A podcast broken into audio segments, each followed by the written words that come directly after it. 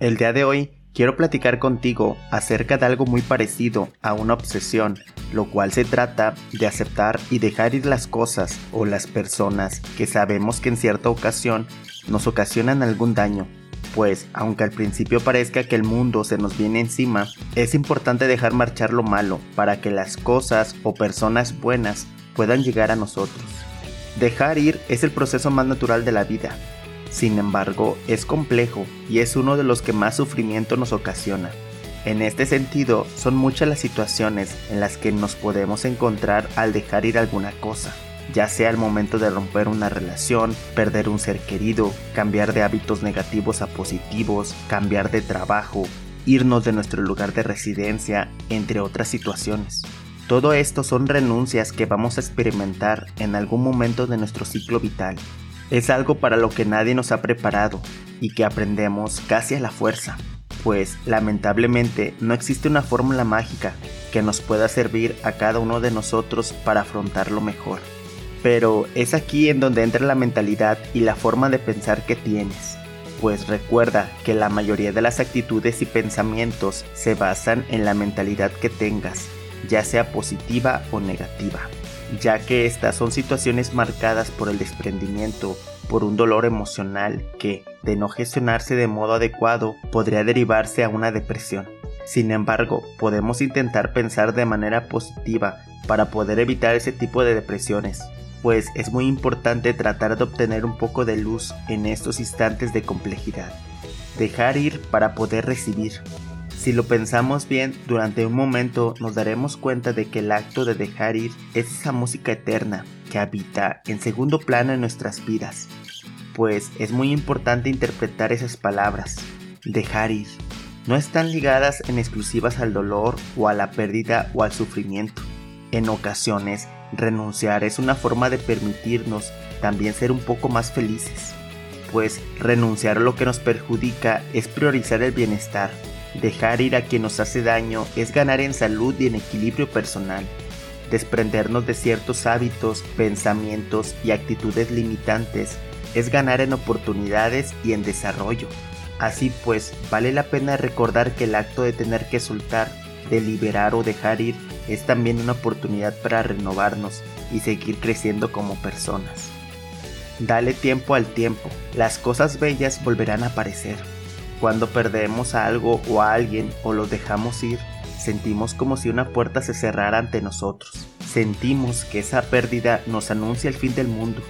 De hecho, así podemos creerlo durante al menos unos días o algunos meses. Claro, eso depende de ti. Pues ese es el tiempo en que acontece el proceso natural del duelo, el desahogo emocional, el apoyo y el ir asumiendo la realidad de la situación pueden ayudarnos Ahora bien, es necesario entender que dejar ir es también un acto de valentía insuperable, porque nadie puede vivir aferrado al sufrimiento ni al dolor, pues cuando perdemos a alguien debemos dejarlo ir, dejarlo marchar. Este proceso natural que es el adiós nos permite también a nosotros mismos seguir adelante, sin olvidar el pasado pero siendo valientes para sonreír de nuevo ante el futuro. Y esto hace referencia a que tenemos que darle tiempo al tiempo, es muy posible que nada vuelva a ser como antes, pero el que sea diferente no implica que sea necesariamente malo. Al contrario, podemos dar paso a nuevas situaciones felices y también bellas. Ten muy consciente que cada momento y cada acción es mágica, solo que la mayor responsabilidad está en cómo interpretas cada acción y la forma de poder controlar tus pensamientos, ya sea de manera negativa o positiva. Aprender a dejar ir lo que no se quiere quedar lo que no se sostiene. Hay momentos a lo largo de nuestra vida en que nos obsesionamos con que nada cambie.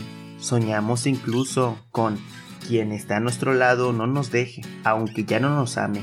Pero obvio, esto no es lo adecuado. Es necesario tener en cuenta que no hay mayor fuente de sufrimiento que la negación. No podemos mantener los ojos cerrados ante una realidad que se está derrumbando y que nosotros mismos nos esforzamos por ocultar. Hay que dejar ir lo que ya no se sostiene, porque de lo contrario viviremos en una falsedad dolorosa e incierta que nadie merece. Hay que ser valientes y afrontar las realidades. Si no nos quieren, no hay que pedir caridad ni alargarlo un poco más. Todo ello son atentados directos a la autoestima. En ocasiones, aunque nos parezca increíble, dejar ir lo que ya no se mantiene es un modo de encontrar cosas mejores, pues ten muy en mente que si mantienes una relación en la cual la mayoría del tiempo se la pasa discutiendo, es más sano para ti comenzar a alejarte de ese tipo de relaciones. Pues recuerda que lo más importante es que tú solita o solito te valores más. Y si la mala relación ya no tiene marcha atrás, es momento de comenzar a afrontarlo y agradecer por todo lo hermoso que pasaste con esa persona. Pues recuerda que a veces cuando se cierra una puerta, se abren muchas más. Así que ánimo, la vida te enseñará por quién debes luchar y a quién es mejor renunciar. En este proceso intenso de soltar, de liberarnos de lo que nos hace daño, de quien no nos quiere o de quien nos quiere mal, abrimos a su vez un interesante procedimiento en el cual descubrimos todo aquello que de verdad importa. No importa si a lo largo de ese camino nos quedamos con muy pocas personas o seres queridos, pues eso da igual, si son solo cuatro las personas que tienes a tu lado, no importa si son dos los intereses en los que has decidido centrar tu vida. Si es lo que te hace feliz, si son esas personas, esas cosas las que de verdad enriquecen tu mente y tu corazón, entonces todo el desprendimiento que has llevado a cabo habrá valido la pena. Tampoco olvides que lo que has dejado atrás han sido piezas claves para poder comenzar un nuevo mañana y ver la vida de manera tan positiva que te ayude a conseguir la felicidad día tras día. Todo lo experimentado es importante, aunque nada de ello forme parte de tu destino. Es una parte de historia personal. Por último, es muy importante estar conscientes que cada acción en tu vida pasó por algo, pues ya sea para bien o para mal. Pero esa persona, acción o ese momento te hizo aprender algo. Y por ahí es muy sonado que solo el hombre cae dos veces en la misma trampa. Pero esto no es del todo cierto, pues tú tienes el poder de decidir, así que no decidas caer de nuevo, por favor. Siempre agradece por cada lección aprendida, pero también reconoce que cuando no es, pues literalmente no lo es.